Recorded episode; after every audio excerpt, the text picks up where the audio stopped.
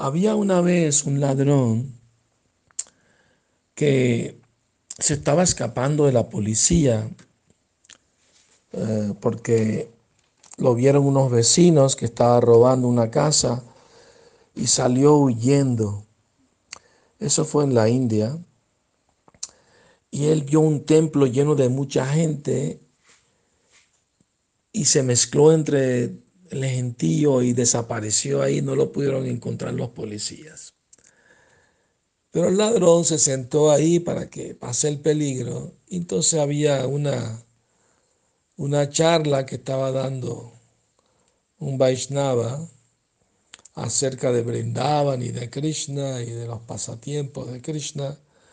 Y en un momento dado estaba describiendo los ornamentos, la ropa de Krishna y explicó cómo, cómo Krishna llevaba un collar de oro incrustado en diamantes y zafiros y rubíes. Entonces ahí se le abrieron más los ojos al ladrón. y cuando terminó la charla se le acercó al orador y le preguntó, eh, disculpe usted, muchas gracias, estaba muy interesante todo lo que dijo. ¿Me podría decir, por favor, dónde vive el Señor Krishna? Oh, usted está interesado en Krishna, sí, sí. Ah, qué bueno, qué afortunado.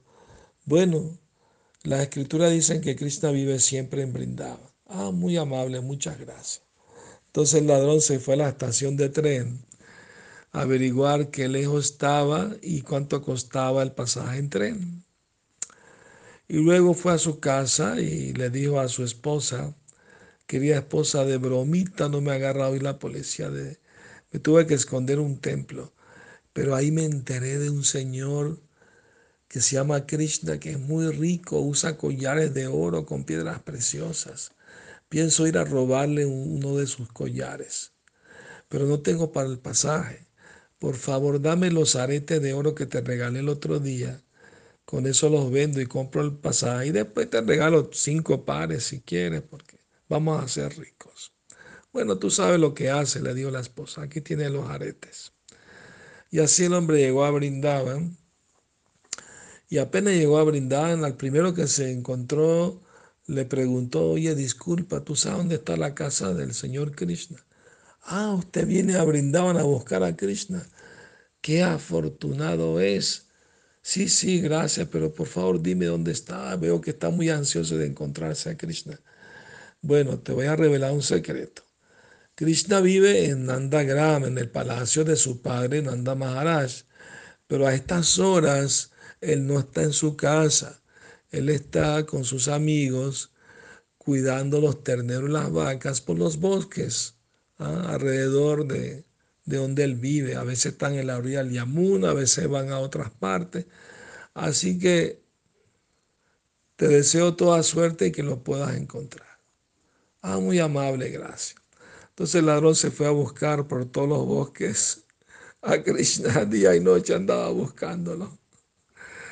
Eh, y pasaron los días y no lo encontraba, pero su afán de encontrarlo aumentaba, así como eh, un león que no ha comido en una semana, su hambre es atroz. Asimismo, el deseo del, ladrón de, encontrar, de encontrarse a Krishna para robarle aumentó e incrementó muchísimo. Tanto así que un día vio a Krishna sentado en una roca bajo la sombra de un árbol rodeado de sus vaquitas. Y rápido fue y ofreció reverencia y, ¿no? Krishna Maharaj, qué feliz estoy de verlo. Y inmediatamente se dio cuenta del collar de oro que Krishna tenía al cuello.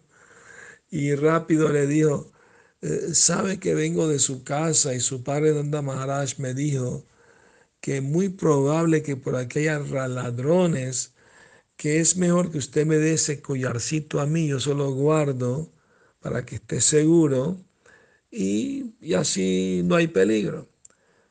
Y Krishna sonrió, pero si hubiera peligro de ladrones, Madre Yashoda no me lo hubiera puesto. No, no, ella también me dijo, no vuelva a casa sin traer ese collar de Krishna para que no esté en peligro. Y que salió, pues ladrones por aquí han escuchado mucho. ¿No será que tú eres el ladrón? Y el ladrón pues admitió, sí, pues para ser honesto, Krishna es verdad yo soy un ladrón, pero usted es tan bueno y tan bello y tiene tanta riqueza. ¿Por qué no me regala ese collarcito? Debe tener usted mucho de esos collares. Yo soy muy pobre y necesitado. No, no, no puedo hacer eso, dijo Krishna, porque si regreso a casa sin ese collar, Madre Yashoda se va a enojar conmigo y no quiero hacerla enojar. No, Krishna, se le pasará rápido el enojo. Y aquí como tiene muchos collares de eso, no, no le va a molestar mucho. Y así Krishna sonriéndole al ladrón y hablando con él, y el ladrón se le fue derritiendo el corazón, le cambió el corazón, de hecho. Cuando finalmente Krishna se quitó el collar para dárselo, bueno, está bien, toma. El ladrón no quiso aceptarlo, cayó a los pies de Krishna llorando. Y le dijo, oh Krishna, lo único que quiero ahora solamente es ser tu eterno sirviente. No deseo nada más. Y así se volvió un gran devoto puro de Krishna. Que tengan sueños con Krishna. Buenas noches.